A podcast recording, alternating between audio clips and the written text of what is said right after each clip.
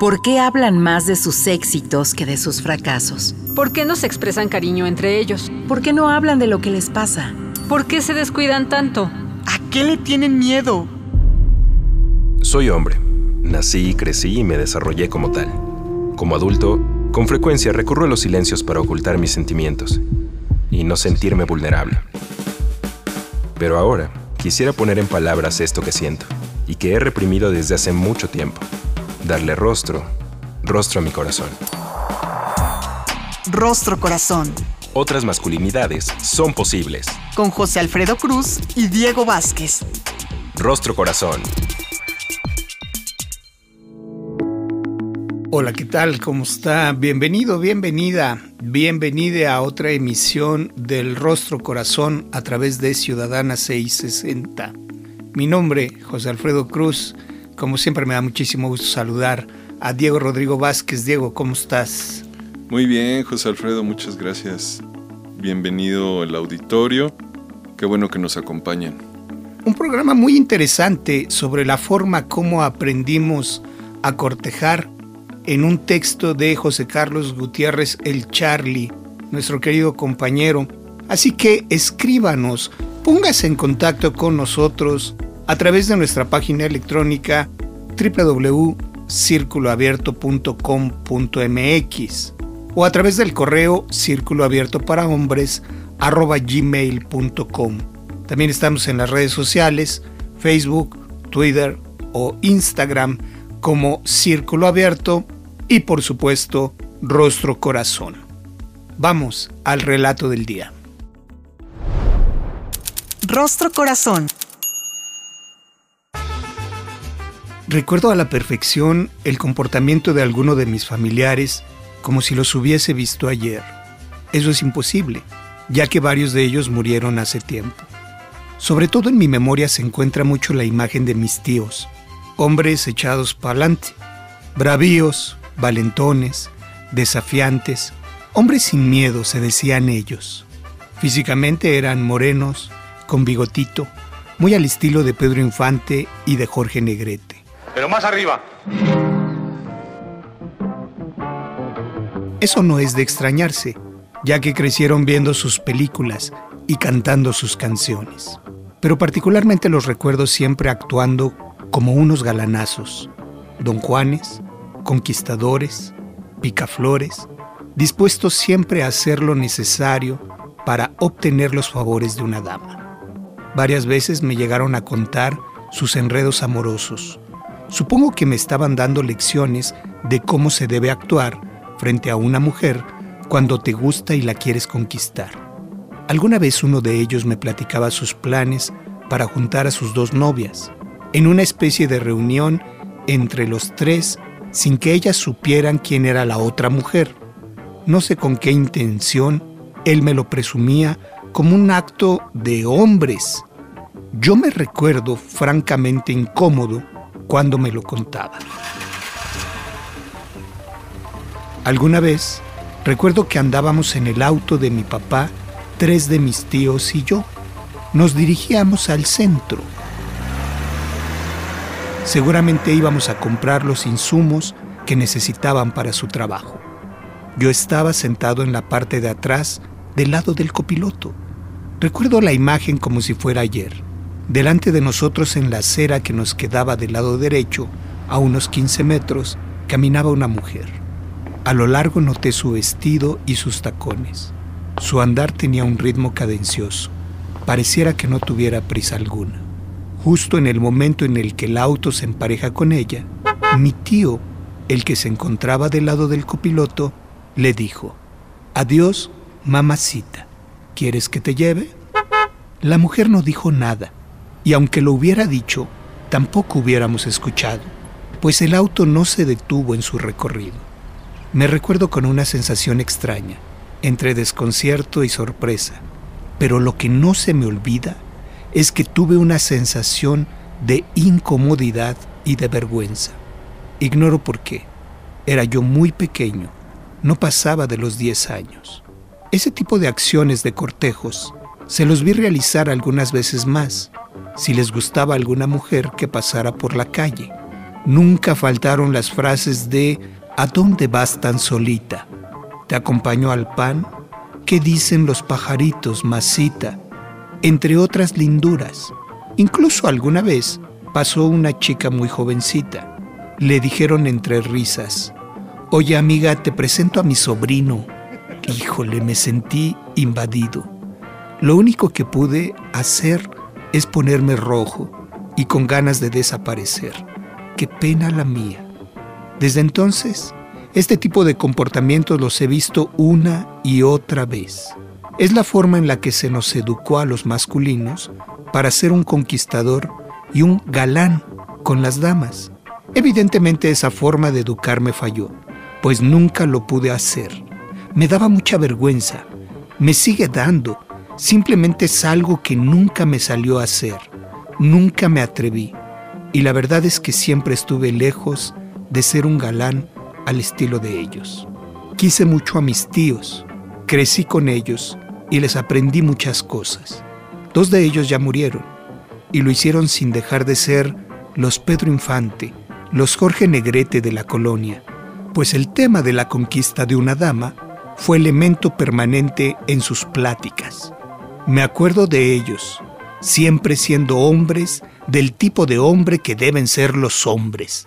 Y de ellos no se me olvida nunca aquella frase que utilizaban mucho al referirse a las mujeres. Me he de comer esa tuna aunque me espine la mano. Rostro Corazón. Vaya texto de nuestro querido José Carlos Gutiérrez, el Charlie, como solemos decirlo, para platicar hoy sobre el tema de la conquista, los cortejos, el acoso con todas sus letras. Me da muchísimo gusto recibir en la casa a nuestro querido Gandhi Juárez. Gandhi es alumno de historia, es hijo, tío y amigo, interesado en poder aportar algo a la sociedad desde su campo de estudio, aficionado al teatro, confía plenamente en que las artes y las humanidades son uno de los espacios más útiles para cambiar nuestra realidad. Actualmente está terminando su licenciatura y diplomándose en gestión cultural. Está en búsqueda de trabajar y vivir desde la coherencia para con él y con los demás, buscando relacionarse con vínculos más sanos y sinceros.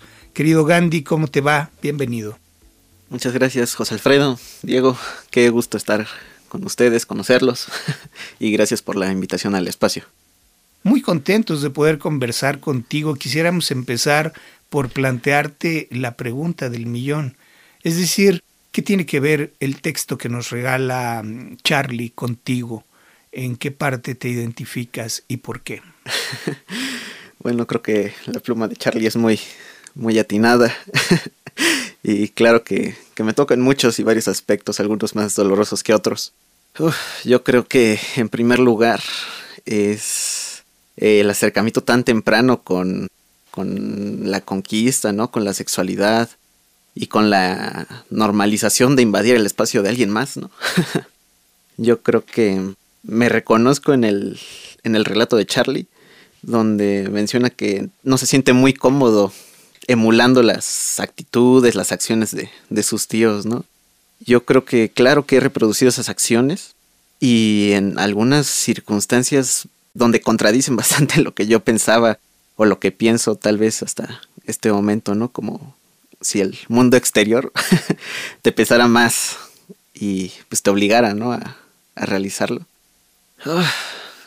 Como segundo punto, yo creo que me trastoca en, en, el apartado donde tienes que, ser el galán, que tienes que, que, conquistar, ¿no? Creo que muchas veces me sentí presionado por, por eso en el aspecto de la autoestima. En algún punto creo que yo nunca me sentí atractivo porque yo decía es que no conquisto las mismas chicas que, que mis amigos, ¿no? Que sí tal vez tienen el carisma, el toque, la apariencia física. Y eso pues igual llevó al segundo punto que era pues tal vez cuestionarme incluso mi, mi orientación, mi sexualidad, porque pues el mundo tal vez me la cuestionaba, ¿no? Porque no reproducía en una edad muy temprana como háblese la adolescencia, estas acciones. y pues eso al final pues me llevó a, a reproducirlo, ¿no? Para pues estar al tono de, pues, de mis pares. Yo creo que sería eso, José Alfredo, Diego. Bien interesante y pones muchísimos elementos, Gandhi, porque yo tengo la impresión, Gandhi, Diego, que nos referimos a ciertos términos que se parecen, pero que no necesariamente significan lo mismo. El abordaje, la conquista, el cortejo y yo diría el sometimiento, esto que Gandhi ya reporta como un aprendizaje que parece que tiene que actuar. Y si no lo actúa, entonces pone en duda incluso su propia sexualidad, su propia orientación, como un mandato, como una exigencia en la forma de abordar y de controlar los cuerpos de las demás. Dicho así, en femenino, me genera muchísimo impacto el término conquista en un país como el nuestro, donde si hay una conquista o hay un pueblo conquistado, hay otro que conquistó y que sometió y que impuso. Esta metáfora en el México antiguo hablaría muchísimo de los hombres que somos hoy, pero para profundizar en cada uno de estos conceptos lo haremos después del corte. En un momento regresamos. Rostro Corazón. Otras masculinidades son posibles. Regresamos.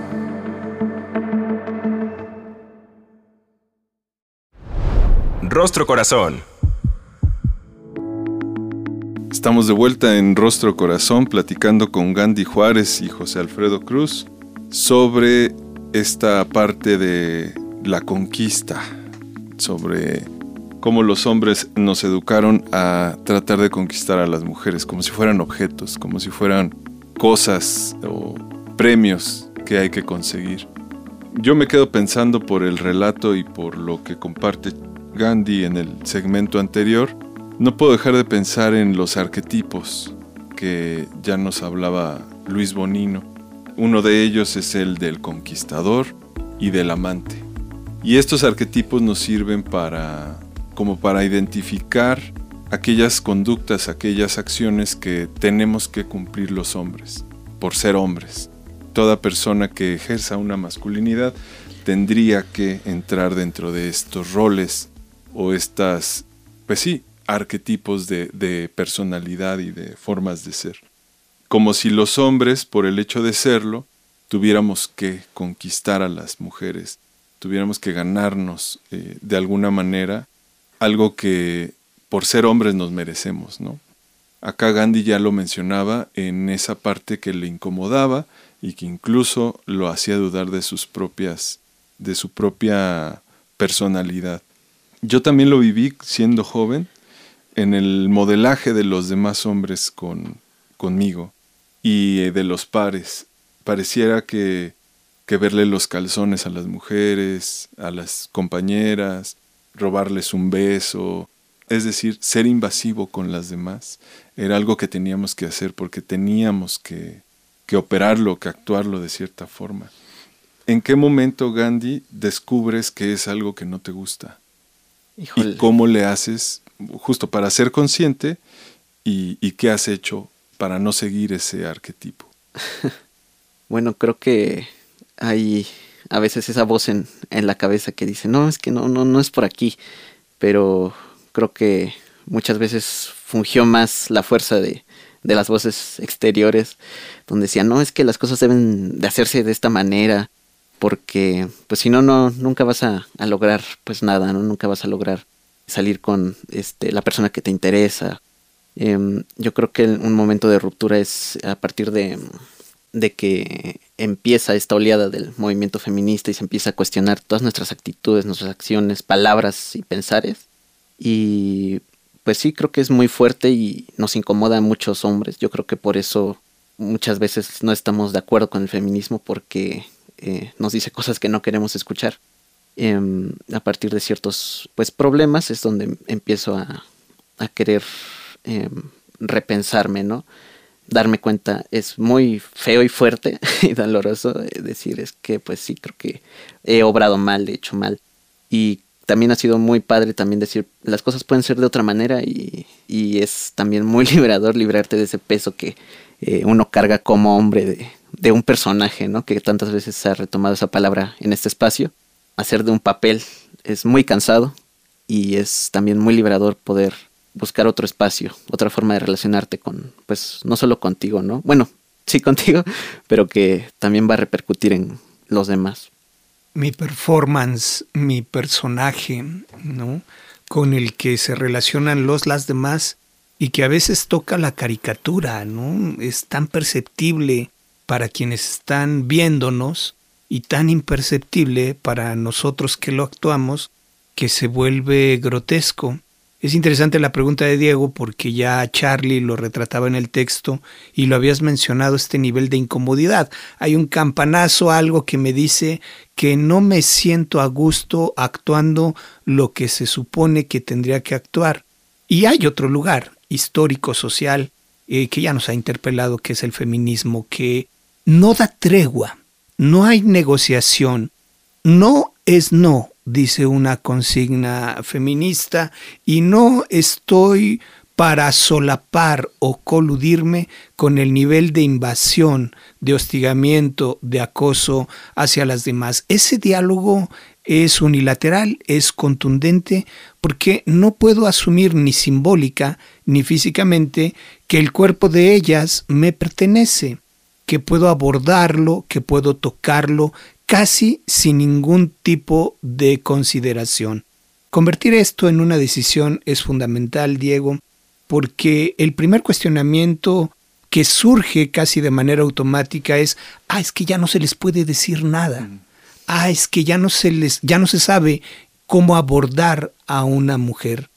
¿Cómo construir relaciones sin esta demanda, sin este mandato que mencionabas de acoso, de invasión, de hostigamiento y que nos permitan socializar de manera igualitaria, yo diría de manera armónica y respetuosa en la convivencia social. Bien difícil.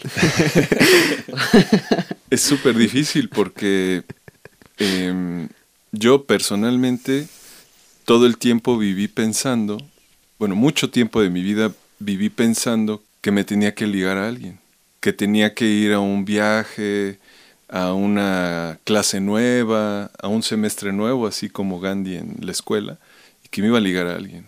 O que si una persona era amable conmigo era porque me quería conmigo o algo así. Qué cosa más errónea, ¿no? Incluso la amabilidad o los cariños, los cuidados de mis amigas, los llegué a confundir con otra cosa y, y bueno, dejaron de ser mis amigas algunas. Es muy difícil plantear, eh, bueno, esto por pensar que eso tenía que ser, como que mi, mi misión en la vida era esa, ligarme a quien yo fuera. Siempre tuve el sueño, nunca lo logré y qué bueno que no lo hice, de ir a un bar y ligarme a alguien, a una mujer, así como en las películas aparecen, sentirme el más galán. Creo que eso fue mi motivación mucho tiempo. Y ahora que estamos en este tránsito, pues para mí resulta liberador simplemente ser, sin esa impronta, digamos, sin esa premisa. Eh, si yo conozco nuevas personas, eh, hasta hace muy poco seguía pensando en función de, ligue. Y resulta bastante difícil concebir, conocer a nuevas personas, conocer a otras cosas desde otro punto, pero es a la vez es liberador.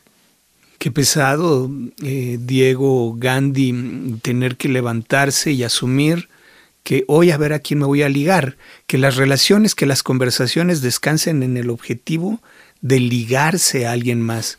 Romper con el guion, romper con esta expectativa, algún beneficio tendría que traer, pero habría que empezarlo por asumir. Es decir, no necesariamente tengo que ir al bar a ligar, a mí me encantaba ir a los bares porque me gustaba el bullicio, pero me encantaba también estar solo.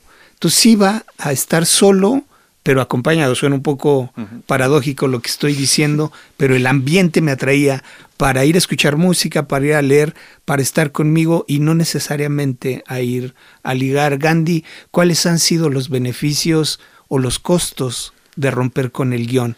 porque implica una renuncia. Híjole, bueno, yo creo que después de tal vez lo que he pasado, ver los costos y los perjuicios, pues no, no, no se comparan. ¿Por qué digo esto? Bueno, hay una fuerza de parte de eh, tal vez el círculo social exterior me relacione mucho o poco con él, que está ejerciendo presión sobre, al menos así yo me sentía, donde dependiendo de mis acciones, dependiendo de mis actitudes, de cómo me exprese incluso, va a determinar cómo me va a percibir la, este círculo, ¿no? En tanto como un masculino, como alguien eh, heterosexual. Pero si me salgo un poquito de, la vereda, pues caigo encasillado, ¿no? En otros espacios. Y bueno, a partir de la reflexión de decir, bueno, seguir la vereda me ha llevado a violentar, a invadir espacios, personas, incomodar, todo por cumplir pues el guion, ¿no? Como, como lo mencionas, José Alfredo. Y yo creo que romper con esto ha sido muy padre porque creo que me he podido dejar ser en muchos aspectos. He podido valerme de mi propia opinión en tanto a mi persona. Y eso ha sido muy liberador porque tal vez muchas veces me, me vedé, me cancelé, censuré de hacer cosas, de decir cosas, de hablar de cierta manera incluso, ¿no? Por temor a lo que vaya a decir la gente en tanto a mi percepción como masculino. Dejarme sí, y aparte, eso que dices es bien cierto, porque aparte otros hombres te jalan, ¿no? Para que no te salgas del carril. Y te, a través de burlas, a través de violencia también, no te quieren dejar ser de otra forma. Compañeros, los tiempos actuales son contundentes, es decir, la cachamos o la cachamos, ¿no? Yo no sé con qué cara le podríamos platicar a las próximas generaciones que vivimos lo que ya han nombrado algunos autores, autoras, como una cuarta ola del feminismo. En esta ocasión, a través de la movilización social en las calles, donde el tema es contundente, no se puede justificar, intente usted entenderlo, pero no se puede justificar ningún acto violento ningún acto de sometimiento, de invasión, así sea a través de una mirada para con las compañeras.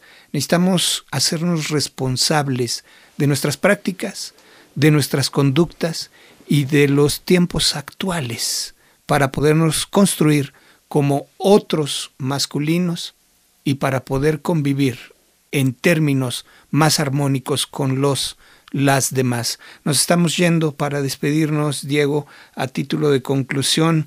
¿Son posibles otras formas de vivir la masculinidad? Ojalá.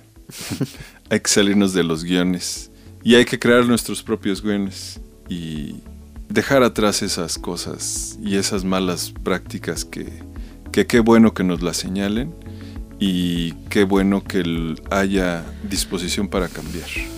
Aquí la prueba viviente, Gandhi es muy joven y trae otra idea completamente distinta. Nos vamos, Gandhi. ¿Son posibles otras formas de vivir la masculinidad? Tiene que ser.